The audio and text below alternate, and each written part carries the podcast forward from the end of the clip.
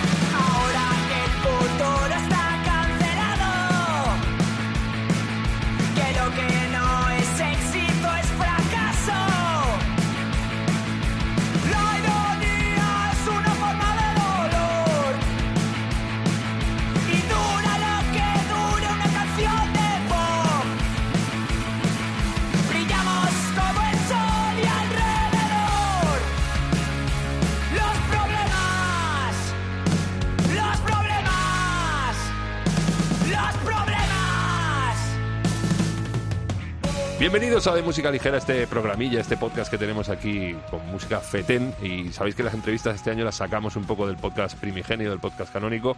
Y hemos traído hoy una banda que a mí me recontraflipa desde hace muchos años y por fin les tengo aquí delante. Bueno, tengo a un, a un miembro en representación que es Milky el Batera, ¿qué tal? Eso es, hola. Ellos son Biznaga, eh, una banda increíble de punk que es que ya casi no se estila, está como muy perdido el punk, ¿no? Eh, Bueno, el punk eh, como estilo musical quizás se haya diluido un poquito entre las cosas que están saliendo últimamente, pero el punk siempre está en, en todo lo que hacemos. Pero está o debería de estar en Está todo lo que calando mucho entre la, entre la chavalería. Yo que soy polla vieja, pero la gente joven, tío. eh, Ya, tío, nosotros los polla viejas de Biznaga también... eh, Pero una cosa, hay de todo, tenéis de todas las edades ahí, ¿no? Sí, ¿hay más gente o más menos. joven? Más o menos. Yo bajo la media de edad un poquito. ¿Tú tienes? Eh, 27. Joder, eres más joven. Sí, el más joven, pero ellos están eh, todos así en torno a 30 Treinta y pico, ¿no? Sí, 30 y pico, 36, 37 mal llevados. Pues, Algo así. pues entre, la, entre la gente joven el punk está pegando fuerte otra vez. Eh, bueno, eh, lo comentábamos, eh, mm, si la música de guitarras había marchado, si iba a volver y tal. También no, no importa mucho porque la la- un instrumento, una herramienta no tiene que marcar la creatividad o el desarrollo, evolución de la música, ¿no? Sí, ahora hay mucha maquinita y como mucha cada maquinita. uno en su casa puede tener un estudio, puede tener un pad, puedes tener un no sé qué, se puede, te puedes hacer un disco Eso en tu es. casa. Pero claro, a mí lo que siempre me ha molado es eso, juntarse con tres, cuatro colegas y hacer música, hacer ruido. Ya, eso, eso debe ser lo que, lo que hace que la música de guitarra no se pierda, ¿sabes? Porque es difícil que, te, que, se, que se junte como cuatro chavales con maquinitas, pero cuatro chavales, uno batera, bajo, bueno, chavales y chavalas, hacer música. Eso a lo mejor es lo que une, lo que hace que, que, que perdure, ¿no? Este estilo o, esta manera de hacer música. No lo sé. A mí siempre me ha molado mucho. Y hablábamos que Biznaga están ahora en boca de todo el mundo porque han sacado el cuarto disco, Bremen no existe. Eh, y pero yo, yo ya a mí me voló la cabeza auténticamente con el Centro Dramático Nacional, que es el primer disco que te he dicho antes que lo descubrí, me lo di- pasó un colega y me dijo, escúchate lo que te, te va. Y efectivamente me voló la cabeza de ese tiempo, de esos ocho años que han pasado. Bueno, antes ya estabais haciendo maquetas, y aunque tú entraste más o menos por ahí, ¿no? Claro, yo, yo entré más o menos por ahí. Tú, ese primer disco ya lo grabaste tú. Eso es. Y de, de en esos ocho años, ¿qué recuerdas de esa época, de esos comienzos ahí, esa suciedad? Porque ese disco, lo que más me moló es que era sucio en todos los sentidos. Sí. Tanto en las letras, con lo sonoro, como en la producción, era muy sí, sucio. Sí, oscuro. ¿Qué mantiene Biznaga de esos, en esos ocho años? Eh, afortunadamente poco, tío. No, los comienzos fueron muy, muy destartalados, fueron muy genuinos y, y muy potentes, pero también fueron así un poco desencontrados, un poco raros también. Nos, nos íbamos, íbamos aprendiendo, íbamos madurando y nos íbamos encauzando también, ¿sabes? ¿Y mm, qué queda de, de, de eso, de hace ocho años? Pues desde luego la, la misma configuración de músicos, eso por ahí.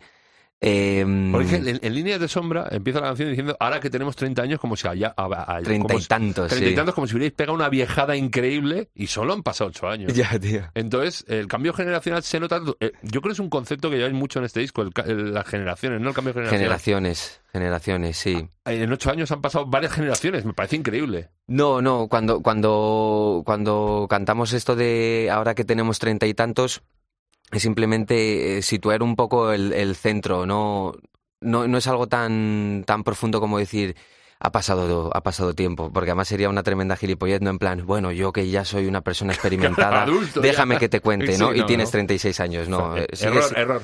pero eh, se quería eh, colocar un poquito ahí el bueno la acción o, o un poco el discurso o, o de qué iba a ir la cosa treinta y tantos como se podía decir veintitantos y, tal lo que pasa es que ellos tienen treinta y tantos y el que lo escribe tiene treinta y tantos y por eso lo pone. Es una edad muy mm, eh, muy tierra de nadie o sea ellos se sienten como yo yo me siento co- entre los 20 y los 40 no hay mucho cambio. Pero ¿no te das cuenta un poco que las generaciones van siendo como muy cíclicas? Siempre son iguales, son muy parecidas, aunque ahora que hay mucho rollo de la generación X, la generación Z, eh, millennials, eh, no sé cuál es la de ahora, ¿no? centennials. sí algo así ¿No crees que son, to- son todas muy parecidas? Sí, a mí me lo parece. Sí, no hay, no hay, no hay grandes cambios. Los mismos problemas, vamos, están ahí, ¿sabes? Eh, Efectivamente. precariedad, eh, soledad, querer encajar, eh, crisis de identidad, eh, ir contra la cultura parental, ¿sabes? Contra la cultura hegemónica, es que eso es algo que tú has vivido, yo he vivido y, y- y mis primos pequeños eh, por detrás también lo estarán vi- viviendo, sí, sí. Y entonces, eh, Bremen no existe, es un poco el concepto ese de, que- de una utopía que nunca llega a suceder. Sí, de- bebe un poquito de del No Future, de Lema Punk, por antonomasia. Y luego también, eh, pues engloba un poco, sí, la- eh, las temáticas centrales del disco y la portada. La portada sabes son que- Los, eh, los dibujitos de los trotamúsicos, Eso que es. lo mismo tenéis follón. Por, no os han dicho, no, no- todavía no os han dicho nada, porque salen ahí los cuatro músicos de Bremen, la serie esta que había de cuando éramos canis, o cuando yo era cani, que salen ahí los cuatro músicos muy tirados. Sí, muy reventados, tío. Sí, a ellos sí que les ha pasado el tiempo mal. Pues mira, ha ocurrido algo curioso con el tema este. Lejos de, de recibir una demanda o un mensaje así un poco jodido por parte del autor y todo esto, eh, la Filmoteca, que es la, la cual tiene los, los derechos de, de, de ¿De la esa serie? serie, de esa serie, nos ha escrito en plan que si queremos ese material para hacer lo que nos salga de las Vídeos narices, vídeos, eh, sí, sí, si queremos eh, darle una segunda vida más allá de lo que hemos hecho nosotros con la portada, si queremos utilizarlo y reciclarlo, emplearlo para alguna cuestión nuestra de puesta en escena o de visuales o de videoclip o algo así, que pa'lante. Qué bueno, tío. Y dices, joder, tío, por una vez no me están Ole, metiendo no, caña, no, ¿sabes? Pero- Hay un poco de luz al final del túnel. Bueno, vamos al turrón, al disco. Yo lo he visto, ya te digo, soy no, fanático porque me gusta fanático, pero sí que he seguido bien Naga a lo largo de estos ocho años. Y sí que noto que habéis bajado un poco. Es, es más pop este disco, pero solo, solo son eh, a lo mejor de producción y de, y de sonido, porque las letras siguen siendo igual de desgarradas. La voz, o sea, me parece siempre increíble que, que este mamón canta como si le estuviera. es una cosa que siempre me ha flipado y el otro día cuando os veía en directo mm, lo refrendaba. ¿Puede ser la razón que tengáis treinta y pico? Eh, que eh, sea más pop. Mm, bueno, eh, eh, de alguna manera sí, de alguna manera no. Es simplemente, y yo lo veo muy natural y, y me tranquiliza bastante que a lo largo de ocho años, a lo largo de cuatro, de cuatro discos, haya una evolución, haya, haya un desarrollo, eh, que busques otras, otras cositas, otra manera de hacer las canciones, de producir las canciones. Eso es algo totalmente natural. Lo que pasa es que, pues, eh, los cocineros siguen siendo los mismos, ¿sabes? Y Álvaro sigue cantando muy bestia. Muy bestia. De, de hecho, lo bueno es que eh, ha mejorado a la hora de afinar, a la hora de entonar, a la hora de corear. Pero a- con- contrasta mucho en este disco eso, eh, que es, sigue siendo punk, porque esa raíz punk sigue, es mucho más soft, pero el tío sigue, Álvaro sigue berreando ahí como un cafre. Eso es. Y me mola mucho. Y, y, y he notado también que en este disco eh, no solo hay punk, sí que, sí que tenéis, oigo un poco de Cure también por ahí, tenéis... eh, Sí, sí, sí. Vuestra base musical no es solo punk, ¿no? No, no, no, hay muchas más cosas. Sí, sí, sí, desde luego. Escuchamos prácticamente de todo. Sí, sí. Pablo, por ejemplo, le da mucha caña a las bandas sonoras. Y luego Jorge, bueno, es que de, de todo simplemente. No, no hace falta hablar aquí de, de, de nuestra. No, no, sí, sí, aquí de se nuestra. No, pero sí que es verdad que el- eh, esos punteos y ese, ese halo oscuro y melódico de, de, de los primeros REM y de The Cure está bastante y, y lo estaban escuchando bastante para, para coger esos ingredientes y meterlos un poquito en el, en el disco. ¿Cuándo os metéis a grabar? Eh, eh, ¿Breve no existe? Eh, el año pasado, ¿Qué, qué fue esto? ¿Agosto, me parece, o algo ¿En así? veranito? Eh, sí, verano, verano. Después de la calor, ya verano. planteándoos que la pandemia podía... Por cierto, que, eh, que por cierto Eso no ha venido Jorge porque estaba malito. Exacto, le mandamos un, un besito desde aquí y un ibuprofeno. Pero vamos, está bien. Todo, todo sa- salvable, ¿no? Sí, todo salvable, desde luego. Menos su, menos su locura mental. pues eso, que os, os planteabais, eh, ya te digo, ya esto se va a acabar, vamos a meternos a grabar. ¿Cómo habéis pasado la pandemia vosotros?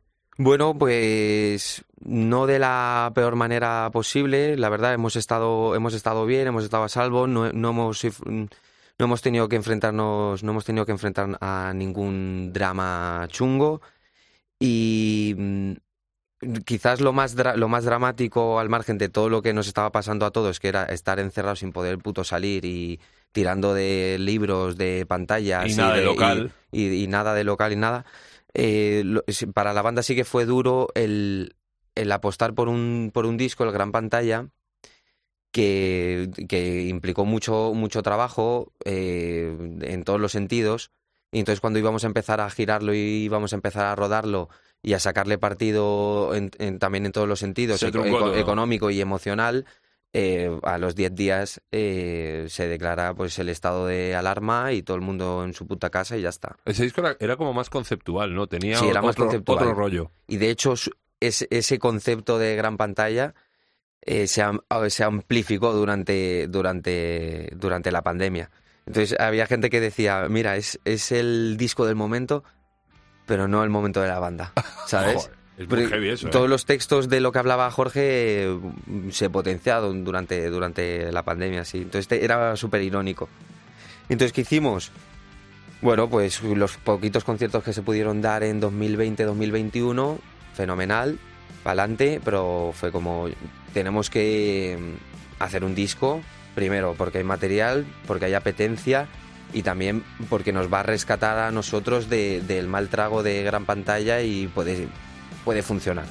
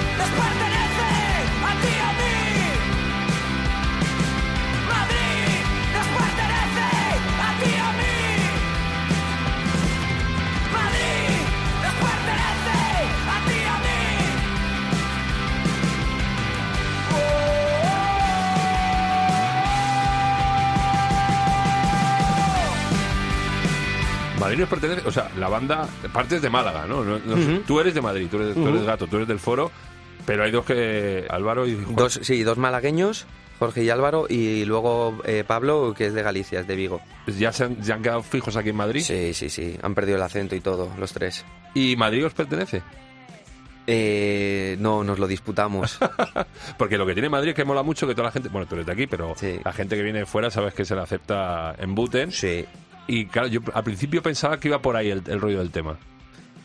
Tiene, puede tener muchas lecturas y eso, bueno, cuantas más lecturas tenga, bueno, algo, algo muy, muy amplio como Madrid nos pertenece es el, ese lema que parece No. casi como le- lema de turismo de, de Ayuso, ¿no? Ven, ven en Semana Santa, ven en Semana Santa que. Madrid, exacto, ven a la libertad de Madrid que nos pertenece a todos, ¿no?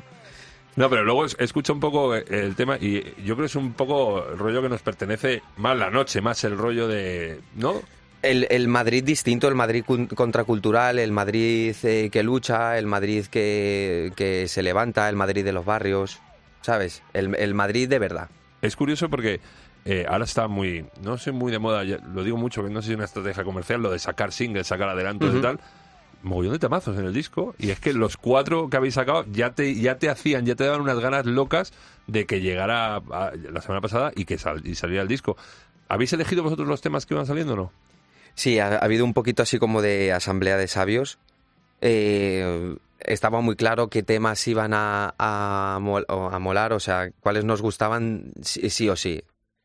Y luego también lo hablamos con, con Nacho de Holy Cobra y con, y con los chicos de Mongri, por supuesto, en plan, como lo veis, que, que cada uno, sin, sin estar intoxicado, diga sus cuatro mejores. Lo que pasa es que todo el mundo en su ranking decía, tío, mm, he puesto esta, pero me duele mucho porque también pondría esta otra, ¿no? Entonces al final era una mezcla de, joder, tíos, saquemos lo que saquemos, mm, eh, está bastante, bastante guay, ¿sabes? Luego también sabíamos eh, un poquito de estrategia, sacamos cuatro temas, pero sabemos que el, el disco lo abre mm, líneas de sombra que, Está clarísimo. ¡pum! Está cla- es que es una ¿Sabes? patada en la boca Sí, directamente. empieza el disco y, y- y ya te ha dado una hostia, Y, es- ¿sabes? y de esa, prime- esa primera frase que hablábamos es que es lapidaria mola muchísimo que empiezas el disco. Claro, claro. Entonces dices, eh, la primera no, no la vamos a poner de single porque ya es un single que está ahí delante, ¿sabes? Y, y luego algo muy interesante también es que cuando, al sacar el disco entero, un montón de gente ha estado compartiendo también muchas canciones que dijimos, joder, estas eran muy, muy potentes. Y nos han escrito un montón de peña también diciendo, una historia de fantasmas. La que Guau. cierra.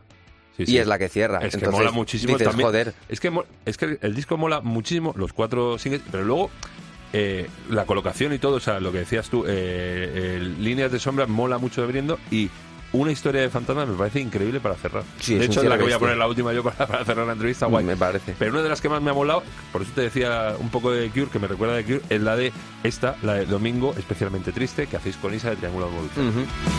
No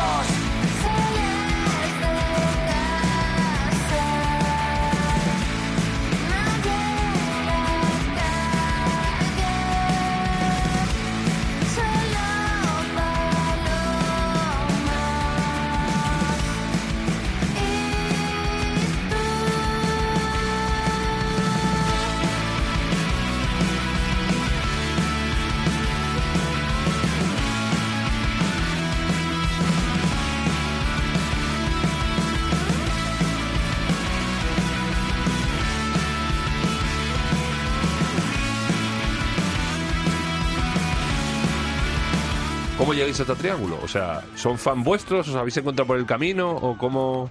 Eh, 50-50, eh, mm, sí, hemos coincidido varias veces y, por ejemplo, a Cipo lo conocimos eh, cuando nos teloneó en, en la Sala del Sol eh, con otra banda que tenía súper demencial, un dúo de, de punk eh, súper acelerado que se llamaba Señora, Señor, Señora o Señor, Señora, Señor, no, creo que era Señora, los putos Señora, tío.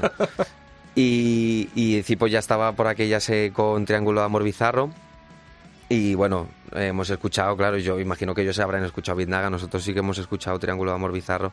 Y, y nos propusieron con, con este disco que sacaron hace poquito de remezclas, reversiones de, de sus canciones, nos propusieron si hacíamos Calígula. Entonces nos, fu- nos fuimos al estudio de Carlos Nombela, o eh, Carlos Hernández. Sí, sí, Nombela también. No- Nombela también, ¿no? vale, segundo, vale. sí, sí. Exacto, de segundo. Lo tengo fichado. Y, y nada, el tema mola que flipas, lo, lo grabamos ahí como pudimos, tal, sonó bastante guay. Y luego cuando estábamos eh, trabajando este disco, eh, Álvaro tenía, tenía clara que por la tesitura y por el rollo de la canción iba a pegar un, un estribillo súper luminoso y súper melódico, un poco en contraste con, con la oscuridad y, y con la letra que se estaba marcando Jorge. Y también se dio cuenta de que no llegaba a esa tesitura y que, y que romper eh, con otra voz, con otro timbre, iba a ser muy interesante. Y ahí pues entra Isa. Es que el contraste es increíble, mola muchísimo ese tema. Bueno, y también me mola mucho, eh, bueno, Contra mi generación me parece increíble y Espíritu del 92 es otro de mis favoritos. Hay temas muy grosos en el disco, pero ya te digo, o sea, me mola mucho que, no sé si lo hemos hablado antes, no sé si es maduración, ¿no? Eh, ese rollo más reposado en, el, en la producción, ¿Quién, quién, quién os, ha, quién ha hecho el disco? ¿Quién? Eh, Raúl, Raúl. sí. ¿Ha, mam- ha- ha estado con vosotros antes haciendo prepro o, Ha hecho un poquito. o Le os pasa- habéis encontrado en el estudio directamente? No, no, no. eh, esto es lo, esto es, este es el asunto, ¿no? El kit de la cuestión. Cuando quieres llegar a, a sitios di- diferentes, pues tienes que coger rutas distintas, ¿no? Entonces, si queríamos hacer un disco un poquito más ambicioso y como más, más trabajado, más, más firme, más sólido, o, co- como quieras decirlo, pues Sí, muchas veces se busca una segunda, alguien ajeno a la banda que te es. dé como otro perfil y otro camino por el que claro, seguir, ¿no? en el que, y esto es importante, en el que confía, confías Claro, plenamente. claro, o sea, lo que te diga a misa y tiene que ser un tío de confianza, de mucha confianza, Sí. porque estás, eh, tu producto, tu proyecto, se lo, está- lo estás poniendo en sus manos. Sí, y además Biznaga, una, una peculiaridad es que eh, son unos tremendos obsesos, ¿sabes? Sois. Sois, sí, sí. No, sois vosotros. Yo Sí, no. sí, soy eso. Bueno, yo también, pero. Todo, todo este estudio es un obseso, tío. Y entonces sí, hicimos un poco de prepo, de, o prepro, como se diga, sí. em, de, de manera mm, pues, bastante cutrecilla, pero nos sirvió muchísimo. De esto de que va el Raúl al, local y os dice, sí, ni, esto ni por es- aquí. ni eso, ni eso, ¿Ni ni, eso. eso? No, no, ni eso, no, no. Él estaba muy pillado de tiempo y nosotros también. Además, él está en Sevilla Ajá. y nosotros en Madrid. Grabábamos con el móvil, tío, Ostras. o una maquetilla que nos estuvo haciendo un colega mío, el Juan, que le mando un saludo. Nos hizo una maqueta y se la mandábamos y sobre todo para tema de estructuras o en, en determinadas eh, estructuras, qué dinámicas, qué tipo de instrumentos podrían entrar y tal, digamos que ese trabajo previo estuvo, estuvo bien, ¿sabes? Muy, muy, Yo creo muy humilde, muy tranquilito, pero, pero ya avanzó bastante. Es muy importante eso, si vais a buscar una, unas orejas ajenas, es muy importante ese trabajo primero para escuchar los temas, para más o menos orientarse el dónde está y dónde quiere ir. Y eso ayuda se mogollón. sumerge también en, en- en lo que está haciendo la, la banda también. Dice, ok, es- este es el disco que están... te- te- le, le das a, a la persona que te va a grabar y que te va, y que te va a producir, le das una perspectiva un poquito más amplia de lo que está ocurriendo. Y los obsesos de Bignaga han entrado por el aro de, de esta otra persona que... Sí, lo de Raúl es la hostia, eh, porque en momentos de confusión o, o confrontación de ideas, todo lo, que- todo lo que decía estaba bien, tío, simplemente. De hecho, luego por la- en la cena o así, a petit comité, a lo mejor decía el Álvaro, dice, y yo, ¿te das cuenta de que todo lo que dice funciona, tío? ¿Sabes? Os tenía imbuidos. Claro, claro, claro, es como... eh, a mí me hacía mucha gracia eso, tío, en plan... ¿Te has dado cuenta, no? Todas las propuestas que ha dado, las ideas, cuando incluso él tampoco, también ha dudado, ¿no? Todas sus dudas eran muy legítimas y al final hemos tomado la mejor decisión. Es como, wow, es... No, no, eso es una ¿Sabes? conexión que surge en el momento Sí, y ahí sí. está la magia y se, y se ve en el disco. Sí. Tenéis mogollón de bolos ahora, tío. Me he estado fijando, tenéis como 10 bolos de aquí a, a julio. Este fin de semana, a ver si, a ver si hay recuperación y... va- Y va vais- todo bien, tío. va- vais a Bilbao, creo que es. Eso es. Eso Y luego tenéis un cerro, vais a Valencia, al- bueno, estáis aquí en Madrid en el Tomavistas. Ujú. en el Underground Weekend de Cáceres, en el Mallorca Life Fest, ahí a la playita un poquito. Eso es, tío. Y tenéis un mogollón de... eh, ¿Vais en furgo o os movéis? Tío, vamos como podemos. Pero una, una furgo, aunque sea cutre, Sí, sí, la- la- me encargo yo de alquilarlas, ¿eh? Entonces algunas veces es una furgo normalita, otras veces es una muy pepino pero muy cara, otras veces es la de un colega, es así, tío. No, la cosa es porque yo siempre cierro las entrevistas preguntando eso. En las furgos o en, los camerinos incluso hay como mucha retroalimentación de música entre los miembros de una banda. ¿Os ponéis música entre vosotros? ¿Os recomendáis? Sí, a tope. Sí, sí, sí. Menos yo, tío, porque yo solo escucho reggae y música jamaicana. Ostras, claro. Como Solo- buen batera música negra, a Eso es tope. música negra a tope. Entonces yo cuando estoy en el... Y no les mola a ellos, ¿no? Sí, sí les, sí les mola, pero les cansa, tío. Les, les satura. ¿Que les eres muy satura. tostón o qué? Sí, es que a mí me gusta mucho, tío. Me gusta, me gusta, no iba a decir, iba a decir demasiado, pero no, es que me gusta muchísimo. Y hay alguien que no puede aguantar dos discos de, de dub. Y lo entonces lo entiendo. Entonces yo algunas veces me pongo en, en un perfil bastante bajo de decir, venga, a ver, eh, de, este, de este viaje, qué música he escuchado gracias a, a Biznaga, porque a la hora de estar con ellos, de compartir horas con ellos, yo he, personalmente, que, que además era el pequeñito de la banda, he aprendido mucha música. Y a- mucha, mucha, mucha y a ver, música. de lo último que hayáis puesto en común, Buah, tío, Andrés Calamaro, tío. ¿pero qué disco? ¿El, el de, el, de, el de duetos que has sacado? ¿O, No, no, o no. toda la carrera? No, no, uno de, uno de 37 canciones, tío. ¿Cómo Bueno, se llama? el que era, sí, el Salmón, ¿no? El Salmón. Calamaro hizo dos, dos muy largos. Uno creo que es de cinco discos, puede ser una aberración de estas. Y creo que era el Salmón. Vale. Y Es que- tiene cosas súper bizarras, claro. Tú imagínate en cinco discos todo lo que hay ahí. Pues Sí, ese- sí. Ese No, puede este, ser. este- este- disco era doble o triple de los, de los noventas, tío. Alta Eh, suciedad. Eso. Alta suciedad. ese. No, pero ese no es doble. Ese es, es sencillo. Yo creo que es el, Ah, pri- el primero, me quiere sonar, que es el primero que sacó en solitario después de los Rodríguez. Es un discarral. Es, es un discarral, pero está lleno. es- eh, está. Está lleno de canciones de mierda, tío. No, no, pero me me refiero a la producción y la tocada está muy bien. Sí, Y- sí. Y alguna más, alguna cosa más, así un poco más. Ojalá tenéis. Hay mucha mucha banda ahora de, de gente joven, Juventud Cuché, Los Nastis, Ujú. El Futuro Terror. Hay mucha, tenéis tenéis muchos amiguitos en el. Sí, tenemos muchos amiguitos y a lo mejor me voy a un, a un concierto y mi chica dice que eso parece un cumpleaños, tío. Pero lo bueno es que no se sabe de quién es el cumpleaños. ¿Sabes? Pero está, está todo Cristo, tío. Es como... Y al final dices, tío, hostia, la banda a duras penas la voy a ver porque estoy aquí con unas Saludando latas, todo el mundo. con unos pitis, eh, charlando con toda la peña a ver qué, qué cojones está haciendo cada uno con lo suyo y, y ya está. O sea, sí, hay mucha, hay mucha conexión, desde luego, que no es como en otras épocas que los estilos eh, estéticos y musicales se paraban y había hostias. No, no, no. Yo creo que esto se ha perdido Lo de los afortunadamente. mods, los skins, sí, aquello, aquello. este rollo, este rollo nada. Bueno, depende, de- depende de qué rollo. Sí, ¿eh? depende decir, de la noche también, ¿no? Depende de la noche y depende de con qué gente te juntes.